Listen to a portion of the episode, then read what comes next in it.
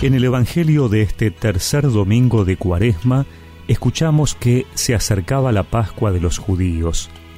Jesús subió a Jerusalén y encontró en el templo a los vendedores de bueyes, ovejas y palomas y a los cambistas sentados delante de sus mesas. Hizo un látigo de cuerdas y los echó a todos del templo junto con las ovejas y los bueyes. Desparramó las monedas de los cambistas derribó sus mesas y dijo a los vendedores de palomas, Saquen esto de aquí y no hagan de la casa de mi padre una casa de comercio. Y sus discípulos recordaron las palabras de la Escritura, El celo por tu casa me consumirá. Entonces los judíos le preguntaron, ¿qué signos nos das para obrar así? Jesús les respondió, destruyan este templo, y en tres días lo volveré a levantar. Los judíos le dijeron, han sido necesarios cuarenta y seis años para construir este templo, y tú lo vas a levantar en tres días. Pero él se refería al templo de su cuerpo. Por eso, cuando Jesús resucitó, sus discípulos recordaron que él había dicho esto, y creyeron en la escritura y en la palabra que había pronunciado. Mientras estaba en Jerusalén, durante la fiesta de Pascua, muchos creyeron en su nombre al ver los signos que realizaba. Pero Jesús no se fiaba de ellos, porque los conocía a todos y no necesitaba que lo informaran acerca de nadie. Él sabía lo que hay en el interior del hombre.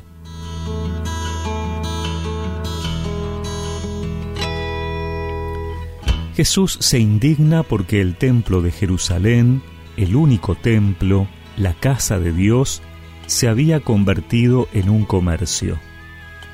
El sistema de ofrendas de dinero o animales era tan riguroso que para poder entregar ofrendas o acceder a la moneda válida en el templo, solo se podía comprar allí.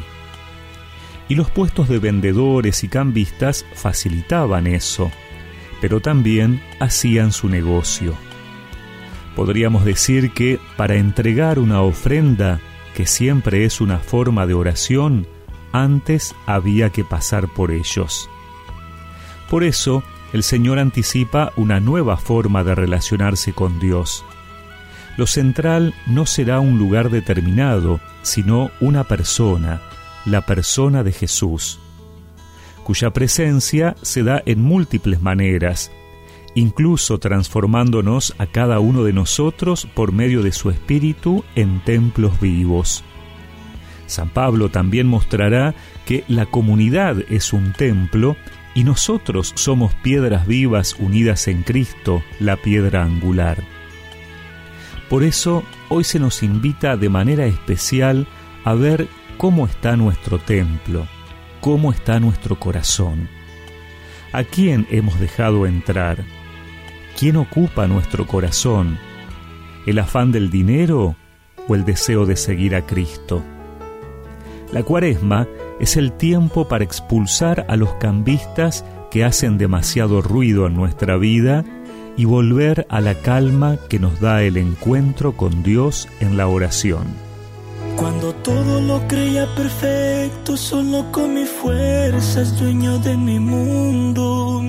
Vanidad de lujos y mil fiestas sin tener en cuenta que todo era orgullo. Nuevamente tú me abres la puerta con tu gracia eterna, con tu amor profundo. Me levantas, me das nuevas fuerzas, yo tomo tu mano y caminamos juntos. Y es así, que vuelvo a vivir, que vuelvo a sentir tu misericordia que toca mi alma y mi corazón. Señor, hoy vuelvo a mi casa, la casa de Dios. Desde mi ventana vio salir el sol. Es tiempo de hablar a solas tú y yo. Señor, yo te amo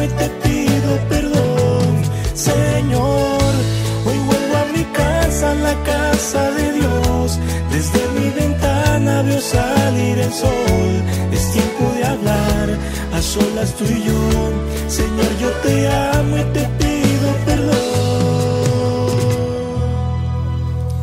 Y recemos juntos esta oración. Señor, ayúdame a quitar de mi vida todo deseo que me aparte de ti y restaurame como templo vivo de tu espíritu. Amén. Y que la bendición de Dios Todopoderoso, del Padre, del Hijo y del Espíritu Santo los acompañe siempre.